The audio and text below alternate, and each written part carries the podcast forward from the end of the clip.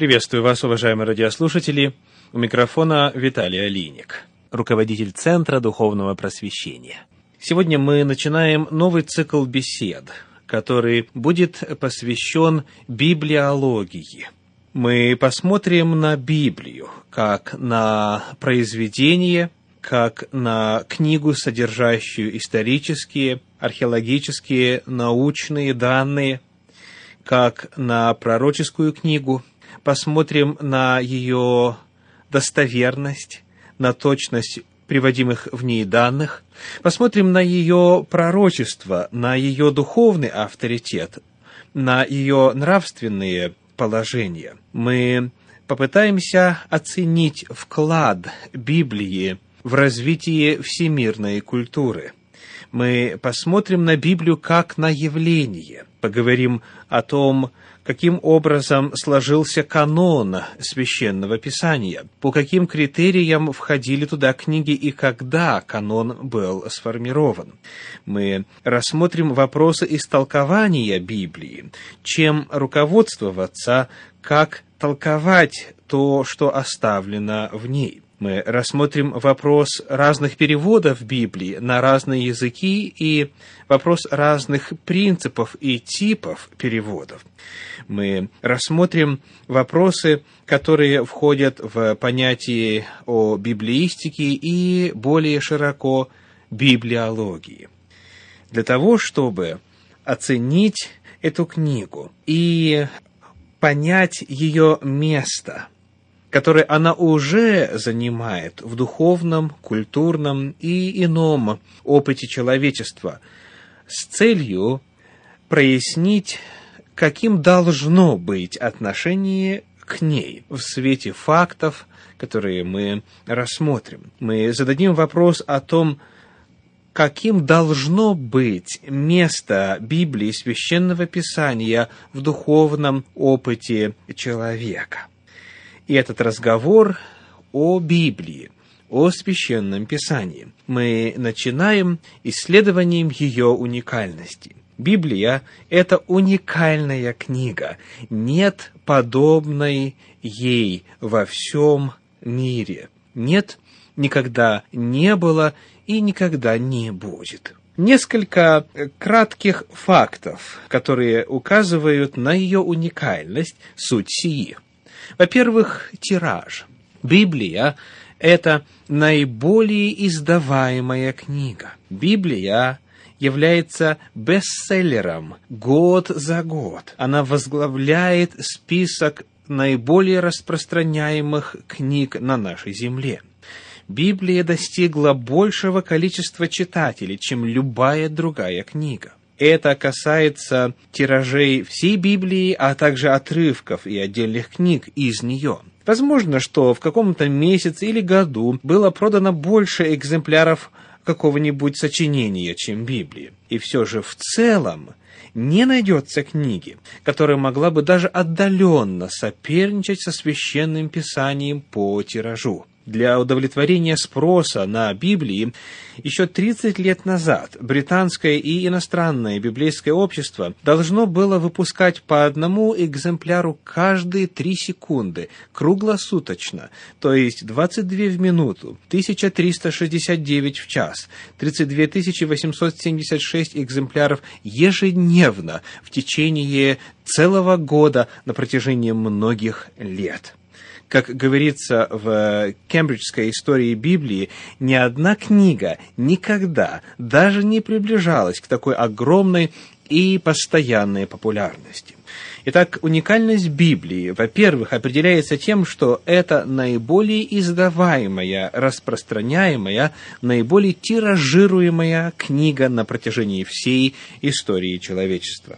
Во-вторых, Библия также и наиболее переводимая книга, начиная с Септуагинты, когда греческий царь Птолемей Филадельф, родившийся в 309 году до нашей эры, бывший царем Египта в годах с 283 по 247 до нашей эры, инициировал процесс перевода Ветхого Завета на греческий язык. Септуагинта получила свое название от числа 70 по имени 70 переводчиков, 70 толковников, которые участвовали в переводе и в подготовке этого греческого текста Ветхого Завета. При дворе Птолемея II Филадельфа в Александрии находился величайший в мире музей, где были собраны литературные и художественные произведения всех народов. Птолемей пожелал познакомиться и получить точный греческий перевод Ветхого Завета для своего богатого книгохранилища.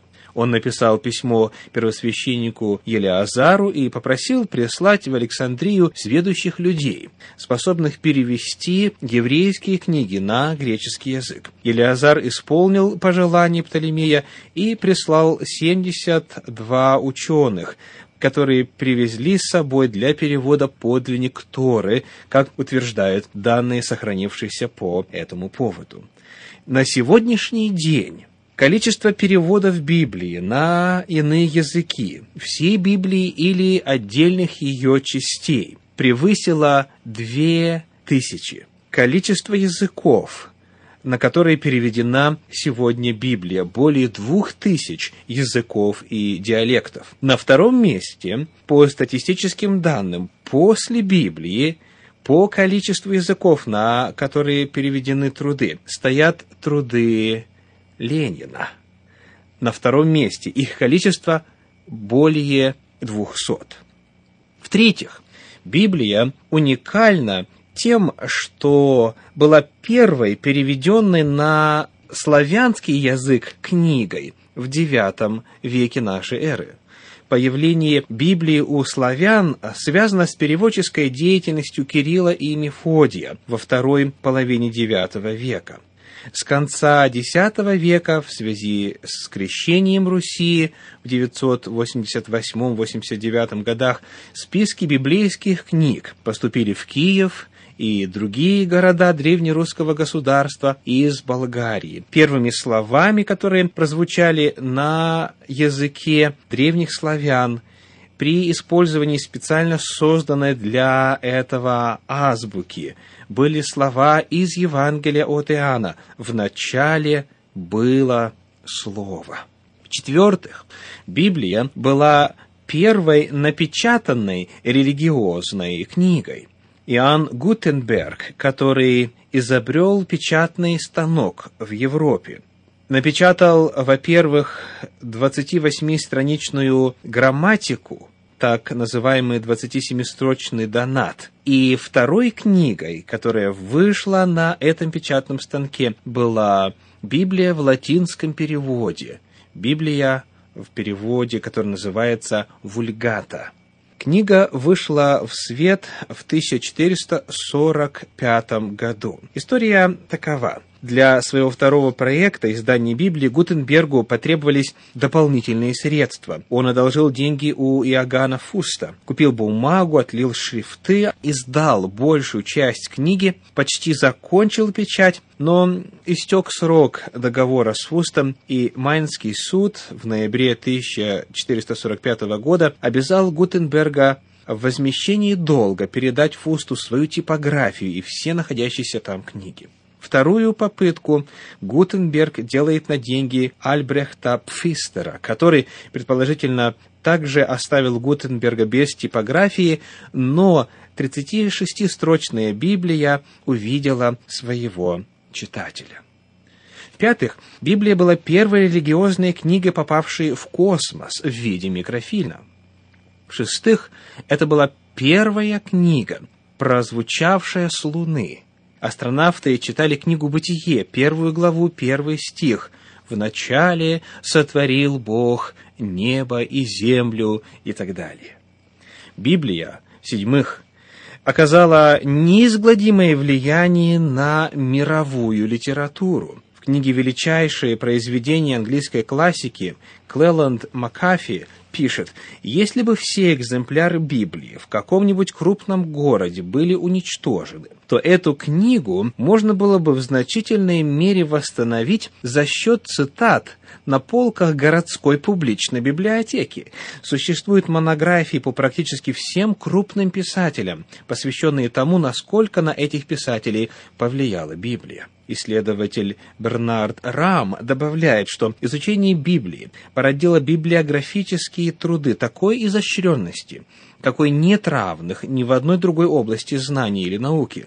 От отцов церкви, писавших в 95 году от рождения Христа, до наших времен – протекает великая река справочников, вдохновленных Библией, библейские словари, библейские энциклопедии, толковые словари, учебники, библейские географии, библейские атласы. И это только начало. Мы можем затем упомянуть хотя бы обширные библиографии вокруг богословия, вокруг религиозного образования, гимнологии, миссионерства, библейских языков, истории церкви, религиозных биографий, книги религиозных обрядов, свидетельства, апологетические труды и многое-многое другое.